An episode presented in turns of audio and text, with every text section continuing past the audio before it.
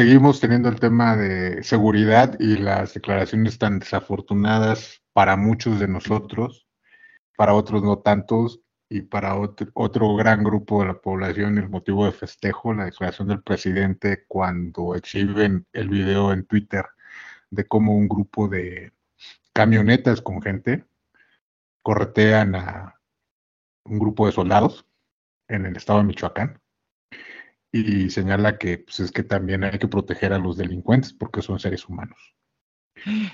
Oh, no te creo que dijo eso. Sí. Sí, así es, amigo, lo dijo la semana pasada. Te creo. Pues, creo que es un tema grave. Eso, oye, eso ya no es como, ¿cómo me decías tú? No me acuerdo la palabra correcta. ¿Estado fallido? O sea, cuando tu estado ya, o sea, cuando ya no te puede garantizar ni la seguridad, o sea, ya una vez que no te puede garantizar la seguridad ya es un estado fallido, ¿no? O mm, no me acuerdo la palabra que utilizabas. A ver, este, yo no lo considero un estado fallido, pero tú sabes que soy un firme convencido de que para que un estado pueda tener la posibilidad de lograr mejores estadios de vida para sus habitantes, la regla básica es el Estado de Derecho. Si no hay Estado de Derecho, ningún Estado podrá ser exitoso.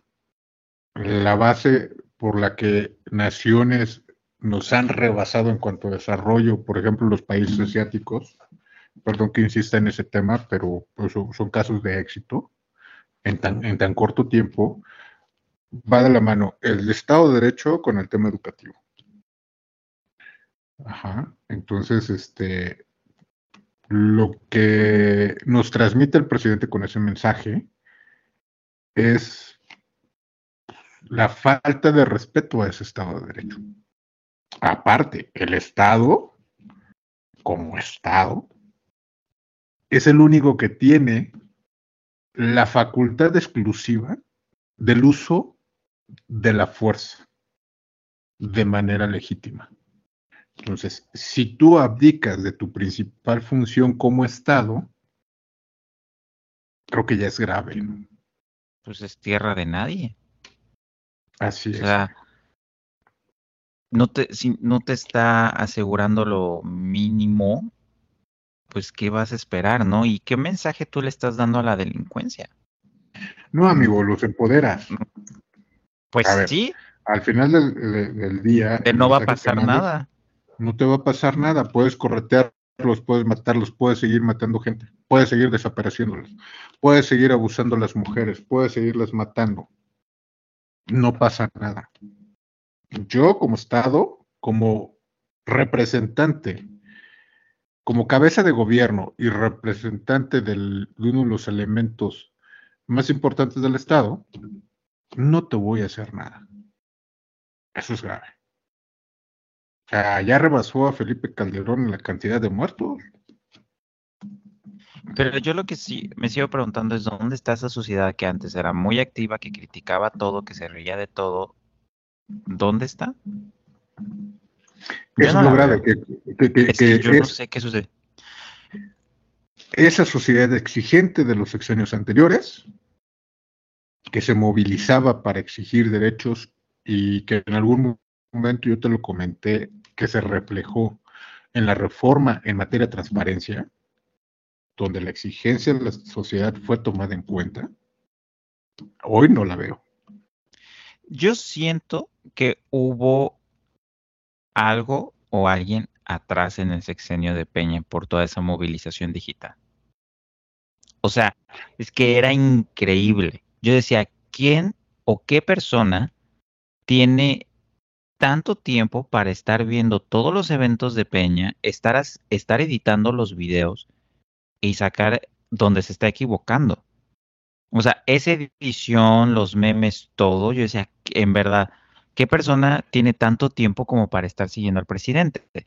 Y ahora lo me queda más claro porque dices, si es, si supuestamente esa sociedad estaba muy activa y estaba muy al pendiente, ¿qué está sucediendo ahora?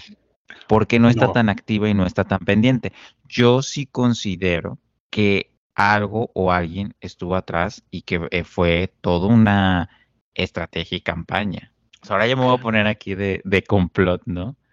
Pero es que de otra manera no, me, es que no me explico. O sea, yo, yo hablo de la sociedad organizada con un ejemplo. Cuando en el 2015, si no me recuerdo, 2014-2015, que se empieza a discutir el tema de la reforma en materia de transparencia, hubo marchas, hubo expresiones por parte de sociedades, de, eh, de organizaciones de la sociedad civil, exigiendo modificaciones a la reforma que planteaba el Ejecutivo. La presión social fue tan fuerte a través de movilizaciones, a través de medios, a través de redes, que el gobierno tuvo que aceptar parte de las propuestas que venían de la sociedad. Y se construye un andamiaje en materia de transparencia muy bueno, que desafortunadamente con la entrada de este nuevo gobierno se dejó de lado y se abandonó. Es que por y se trata y se toca poco ese tema. Por eso es mi pregunta, ¿dónde este, está esa sociedad? ¿O ya la contrataron o está trabajando en gobierno o qué está sucediendo, porque nomás no la veo. Yo creo que tiene que ver un poco con el tema de las descalificaciones por parte del gobierno en su momento a la sociedad civil. Eh, ha sido muy crítico con el tema, con el término sociedad civil. Él habla de pueblo, porque al final de cuentas el pueblo es una masa amorfa que debe ser dirigida. Y la sociedad civil hablas de ciudadanos organizados, que conocen sus derechos, sus obligaciones y que son exigentes para con el gobierno. Son las diferencias. Entonces, yo creo que va más en ese, sentido, eh, tanto ataque, tanta denostación, que ha hecho que las, las organizaciones de la sociedad civil se mantengan agazapadas. Ya no tienen tantos canales institucionales de participación. Eso también ha pegado ya no se les considera interlocutores válidos. Yo no defiendo la corrupción de Peña, ni mucho menos la corrupción de su gabinete, ni los errores que tuvieron, pero creo que fue más respetuoso con el Estado y más respetuoso con la sociedad. Tenía límites, este señor no. Podrán decir lo que quieran de Peña, pero tuvo sus cosas buenas, tuvo sus reformas buenas y creo que fue más respetuoso en muchas cosas. Este señor no. O sea, este señor se pasa la constitución por el arco de triunfo. Totalmente de acuerdo contigo. Entonces, tenemos un severo problema de seguridad, de falta de Estado de Derecho, que también ya está empezando a afectar otras áreas, el tema de inversión, el, este, eh, el tema con todo y que presumen eh, que ya rompimos récord en empleos. La deuda. Está aumentando la deuda.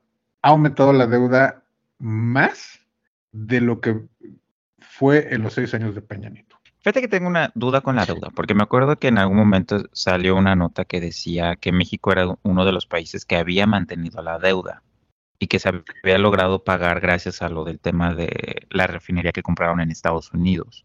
¿Qué tan cierto fue eso? No, no, amigo. Al final del día, lo que se alega es que el país no se endeudó como otras naciones para contener los efectos de, de la pandemia por COVID este, no se endeudó como por ejemplo Estados Unidos, los países europeos, donde para apoyar a las empresas, apoyar a las personas, eh, en, el tema, en la época de la pandemia se adquirieron deudas muy grandes para financiar y evitar impactos demasiado fuertes en su economía. El país no lo hizo. Por esa parte, eh, hay algunos que, que opinan que fue bueno, otros dicen que eso también ha ocasionado toda esta cadena económica que traemos de afectación. Este, pero aún así la deuda ha aumentado en, eh, eh, eh, porcentajes del PIB. Inclusive la deuda en estos tres años de gobierno es mayor a la contratada por Peña en seis años. y nos engañan que no se endeudan. Es un gobierno de narrativas, de relatos, de historias, de discurso, pero no de acciones y hechos. Y un gobierno verdaderamente efectivo, antes que el discurso, antes que la popularidad, lo que va a pretender es la eficiencia y la eficacia en sus acciones que se traduzcan en beneficios para la sociedad de la que gobiernan. Ese es un verdadero gobierno.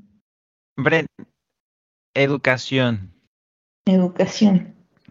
Pues una educación debería de ser integral, ¿no? ¿Qué quiere decir? Que no nada más sean como cuestiones académicas o conocimiento de la escuela, entre comillas, sino algo que capacite, ¿no? En última instancia al individuo para ser independiente. De hecho, por ejemplo, esa es una de las finalidades que vemos en, en cuanto a, a psicología educativa, ¿no? De qué manera se le puede ayudar al, al estudiante, al individuo, para que se vuelva tanto funcional como independiente, ¿no? A futuro. Y esa es una cuestión muy, muy importante, ¿no? O sea, el, ver a futuro, porque muchas veces nos centramos en las cosas que están pasando ahorita, pero pues no nos, vamos, no nos ponemos a pensar en qué es lo que va a pasar después, ¿no? O en defecto, y peor aún, pues cuando te centras en lo que ya pasó, ¿no? Que honestamente acá el presidente se, se enfoca mucho en eso ¿no? pidiéndole a los, a los españoles que nos ofrezcan una disculpa por la conquista. Eso ya está muy, muy atrasado.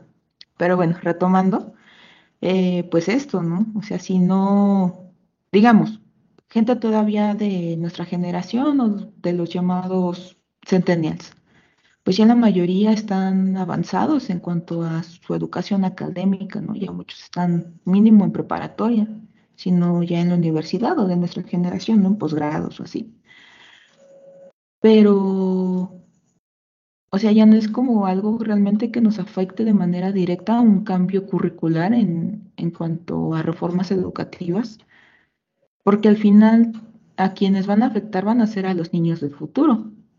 Y en defecto, pues a los niños actuales que en su futuro van a ser adultos, ¿no? Y de qué manera va a repercutir eso dentro de nuestra sociedad. Ah, con respecto a lo que a lo que mencionabas, ¿no? Es, muy bonita esta idealización que tenemos de la educación, como llegarnos a, a, moldearnos de una manera integral, pero pues también hay que ser conscientes, ¿no? De la realidad, porque el sistema capitalista influye demasiado en eso. Eh, vemos, por ejemplo, muchas personas, eh, bueno, y de hecho son personas que he conocido, ¿no? Eh, actualmente son ingenieros porque, porque es la carrera que más está dejando dinero ahorita. Pero realmente, por ejemplo, una de las chicas que conozco es ingeniera, pero ella en realidad quería ser este, como escultora, ¿no? O sea, dedicarse a las artes plásticas. Y si bien es buena en el área que desempeña actualmente, pues aquí entraría otra cuestión, ¿no? Sobre si es feliz o no lo es. Eh, actualmente, no estoy muy empapada ahorita con el plan curricular de la, de la secundaria, pero hace dos años hice una, una investigación en, en, una secundaria. Y la maestra que, que, tuve la oportunidad de entrevistar y a la que le di seguimiento, me contaba que había ahora en la escuela donde estaba unos como extracurriculares, por así llamarlo, donde les enseñaban a los niños eh, inteligencia emocional y les enseñaban cosas que luego yo veo en videos de, chinos que les enseñan a los niños de kinder, ¿no? Cómo doblar su ropa, mejores estrategias para limpiar tu habitación, así como que muy al estilo maricondo.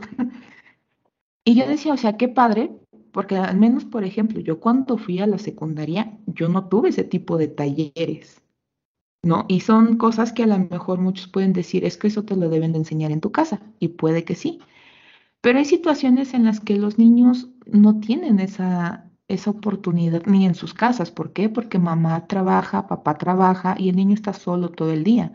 Entonces, si bien son cosas que todos deberíamos aprender para, para ser adultos funcionales e independientes, pues o sea, las cosas no se aprenden por generación espontánea, ¿no? Que un día amanece en tu cerebro un chip de saber cocinar o saber hacer el quehacer de tu casa, sino son cosas que se tienen que enseñar. Y eso pues también es parte de la educación. Sabre, ¿tú cómo te sientes con tu profesión? Tú si eres de los que dices, yo elegí algo que, que en verdad quería, lo disfrutas, lo gozas.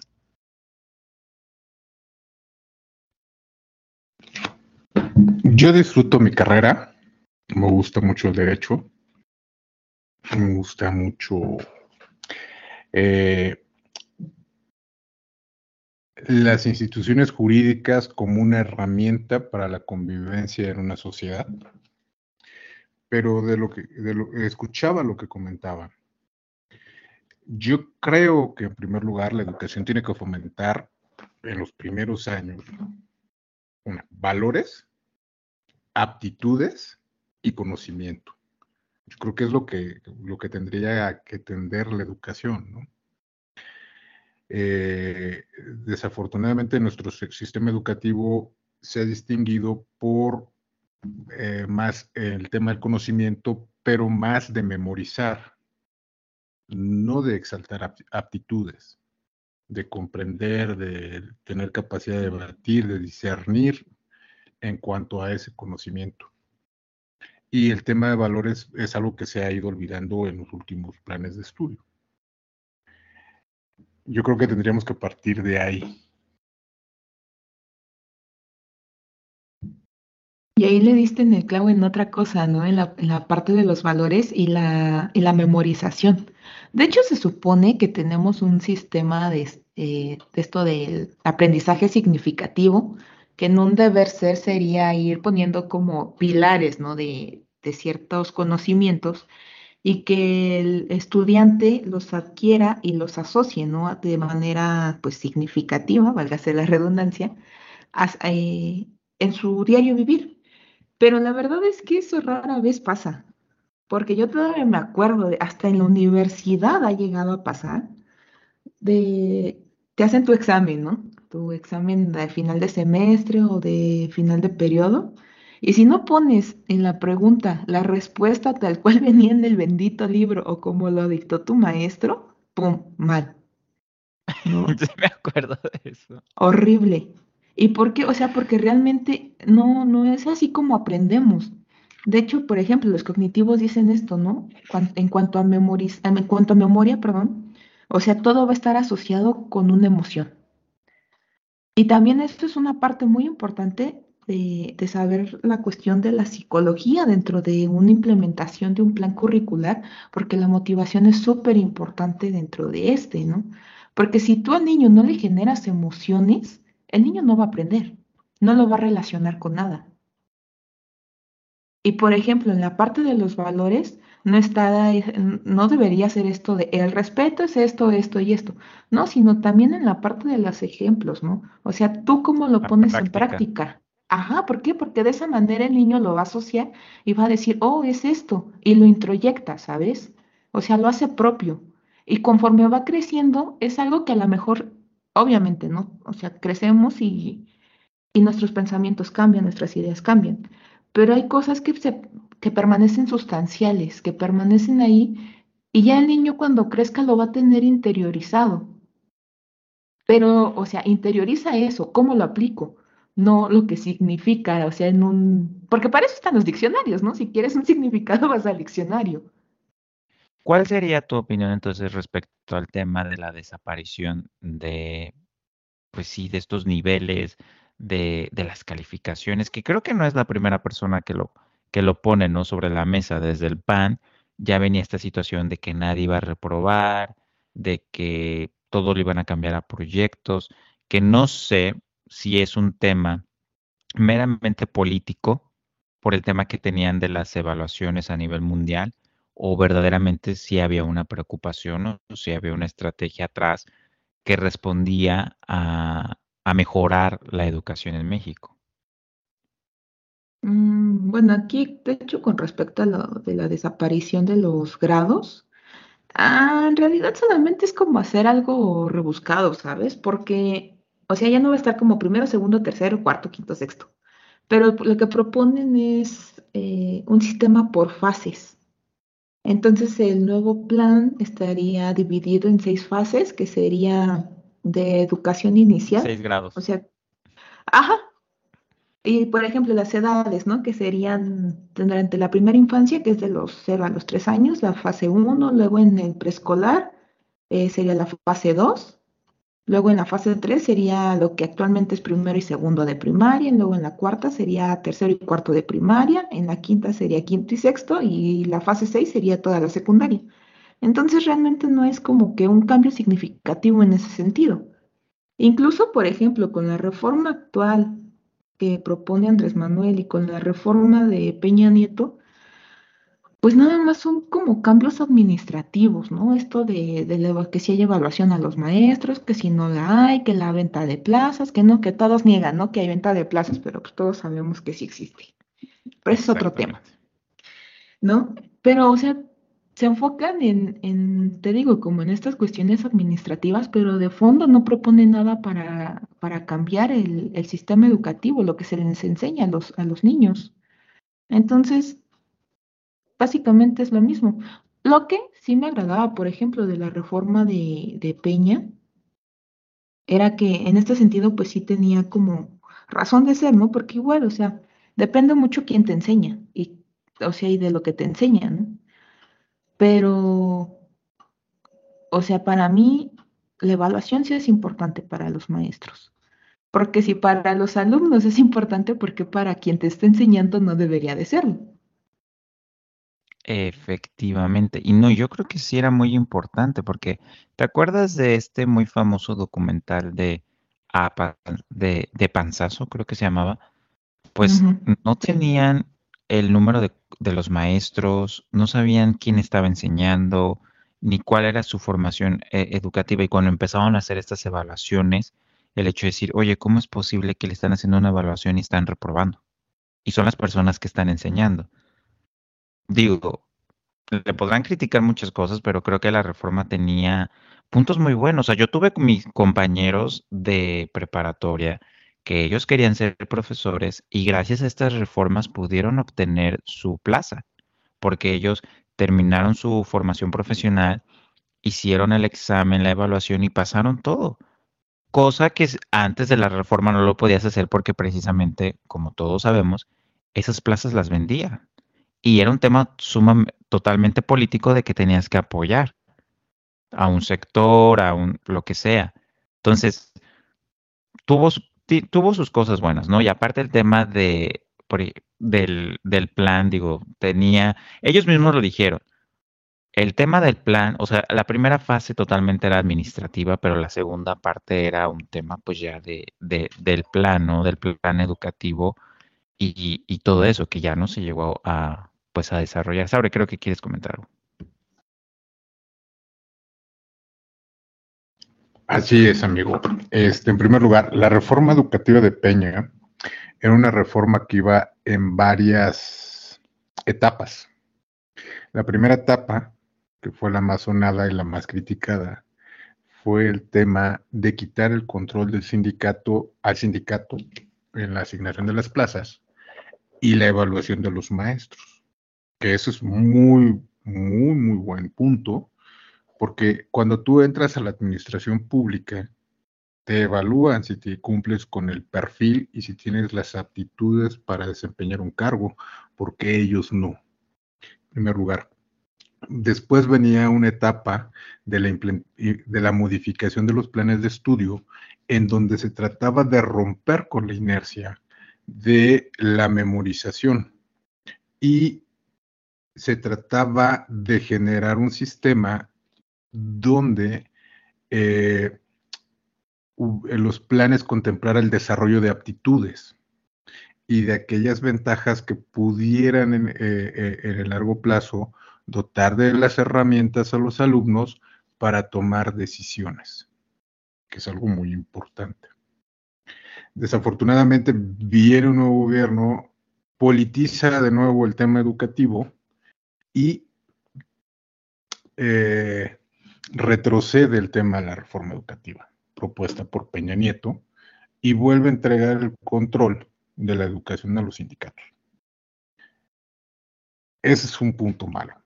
Ahora, viene esta nueva propuesta en el diseño de los planes educativos por parte del gobierno actual. y a lo mejor yo no me puedo meter al tema, o no entiendo muy bien el tema de cómo eh, se modifican los grados. pero creo que al final de cuentas tienes que evaluarlos a los alumnos para medir el aprendizaje que están teniendo y eso como profesor te tiene que dar un parámetro para ver en dónde estás fallando tú como profesor o cuáles son las debilidades de tus alumnos. Creo que el modelo educativo que se tiene que implementar fuera de toda política debe ser un sistema que tienda, en primer lugar, a inculcar valores, de la mano con crear aptitudes o fortalecer las aptitudes como ser humano, de la mano con el conocimiento, para que tengas las herramientas para competir en las dinámicas eh, de empleo a largo plazo o en las dinámicas globales. O sea, hablan, por ejemplo, mucho del tema de la fraternidad y hablan mucho de el modelo capitalista que fomentaba la competencia, la individualidad. Tenemos ejemplos en otras partes del mundo, principalmente en los países asiáticos. Sus modelos e-, educativos que fueron exitosos van de la mano con una cultura de valores, pero también una cultura de conocimiento.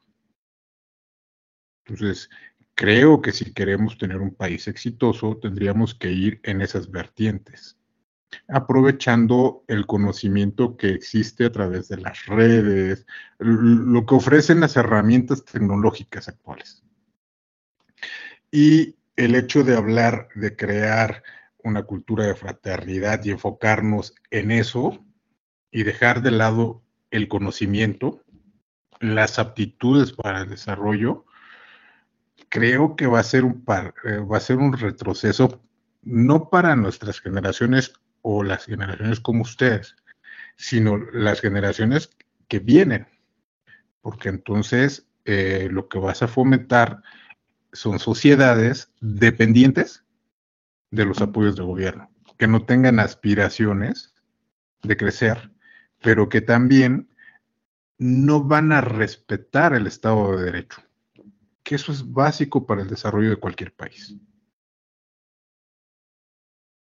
Pues ojalá en algún momento la sociedad se empiece a preocupar por los, por los niños, ¿no? Y por este tema de la educación, porque desafortunadamente yo creo que este tema lo tienen tan olvidado porque los niños no votan. Y entonces creo que no les interesa. El problema es que con el tiempo y con los años estos niños van a crecer y ahí es donde vienen pues todos los, los problemas. Eh, das en el clavo en algo, amigo. Efectivamente, los niños no votan, pero en algún momento van a votar. Y desafortunadamente lo ven en dos vertientes. Una, ahorita no votan. no me interesa si se preparan o no. Pero también la ven con la vertiente a futuro de tener sociedades con poco conocimiento porque esas sociedades son manipulables. Entonces, creo que eso es lo grave. Como sociedad tenemos que organizarnos y exigir al gobierno planes de estudios acorde a la realidad del país con una perspectiva global. O sea, no nos podemos desentender del mundo. ¿Crees que, que ¿Crees que en algún momento sería buena idea el hecho de quitarle la, educación al Estado y decir, ok, hagamos un sistema de becas? Un sistema donde todos los niños puedan tener acceso a una beca con lo, con lo que puedan pagar el acceso a, a una educación privada que ya no esté de manos del, del gobierno o eso también podría ser algo peligroso? No, yo creo que eso también es algo peligroso. Yo creo que el Estado tiene que ser el rector de la educación, pero yo creo que hay que redefinir los roles de la sociedad en el tema educativo. Creo que tendría que haber una mayor participación de colegios de especialistas desde el punto de vista jurídico, fortalecer esa parte, la, eh, participación de colegios de, especialistas en las distintas áreas del conocimiento en la implementación de los planes de estudio. A mí me gustaría porque lo que estamos viendo actualmente con este gobierno es la implementación de programas de estudio con un, vista, con un punto de vista ideológico. Es que precisamente por eso a mí me gustaría, por ejemplo, un sistema híbrido. Es decir, yo sí creo que la educación pública le da oportunidad a niños de escasos recursos a poder acceder a la educación y a poder subir en, un estrato social. Pero ah, yo, en mi manera de ver, sería una educación financiada por el Estado, pero no en manos del Estado, sino en un, en, como una institución privada. Lo vería más o menos algo como el CIDE, porque creo que el CIDE es una institución privada, pero a la vez es financiada por el, por el gobierno, o bueno, por el Estado, si no me equivoco. Entonces yo me, me gustaría ver algo así, ¿no? O sea, una educación financiada por el Estado, pero no en manos del Estado. Mm, creo que te refieres, ahí no recuerdo exactamente qué país, pero eso es un país europeo, en donde haz de cuenta que si tú tienes hijos, el Estado te da como un tipo cheque. Entonces, con ese cheque tú puedes ir y escoger la escuela que, que mejor te, te parezca para la educación de los niños. Eh, no sé, hay unas que se enfocan en artes, hay otras que se enfocan en ciencia, hay otras que se enfocan así como en diversos temas. Entonces ya pues con eso, o sea, es financiado por el Estado tal cual, porque es gratuito, o sea, a los papás no les cuesta, pero hay diferentes vertientes de educativas. O sea, si quisiéramos hacer una estrategia en donde tendríamos que buscar la manera de mejorar la educación en el país, yo creo que esa sería la única porque, o sea, digo, que el, el hecho de que el sistema tenga en su poder el tema de los planes de estudios, pues se vuelve cada vez más complicado que hagan una, pues una modificación, ¿no? Creo, amigo, el tema educativo, para empezar, siempre ha sido politizado y ha sido utilizado como un mecanismo de control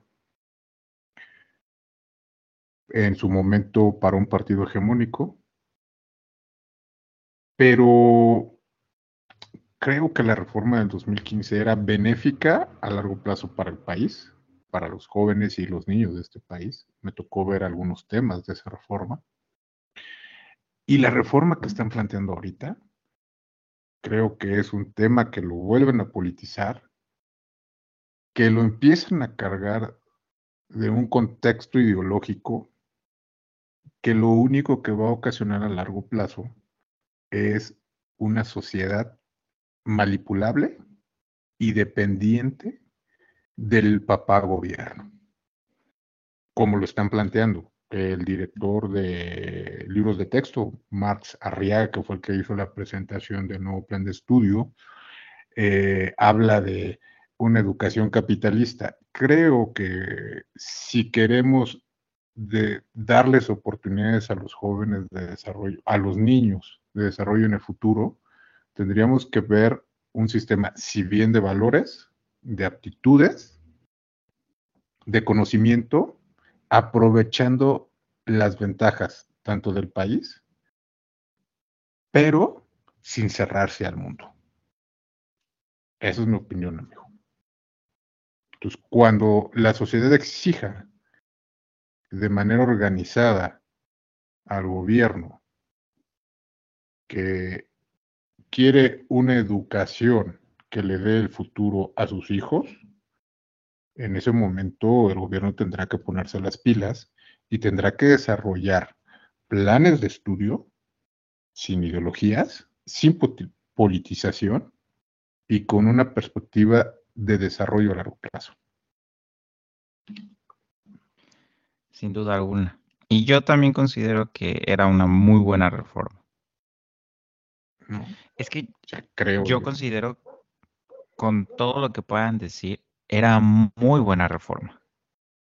Era muy, muy buena reforma y era como el primer paso para verdaderamente transformar el modelo educativo en, en México.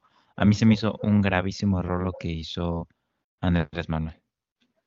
Un gravísimo, gravísimo error. Y, y, y, y ahí es, yo creo que el coraje que más me dio es ver que lo hace por un tema político y por un tema de votos y que la gente le eh, valió.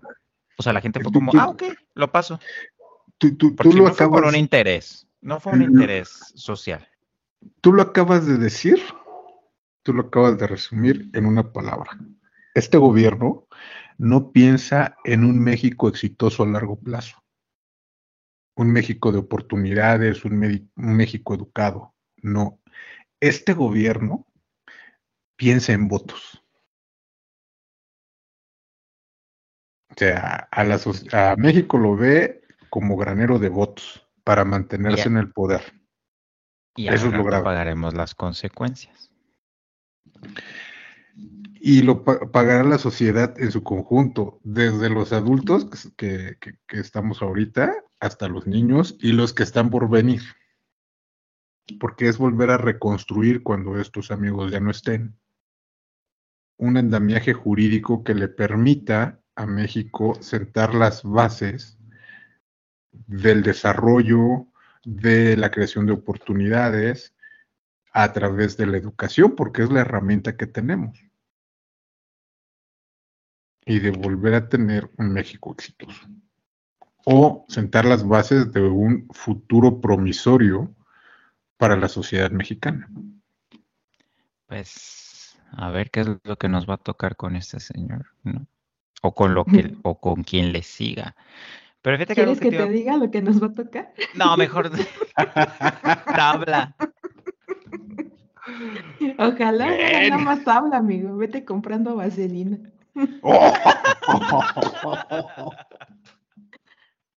Pues bueno, a nosotros nos pueden escuchar en Apple Podcasts, Google Podcasts y Spotify y sobre todo en su plataforma favorita iHeartRadio.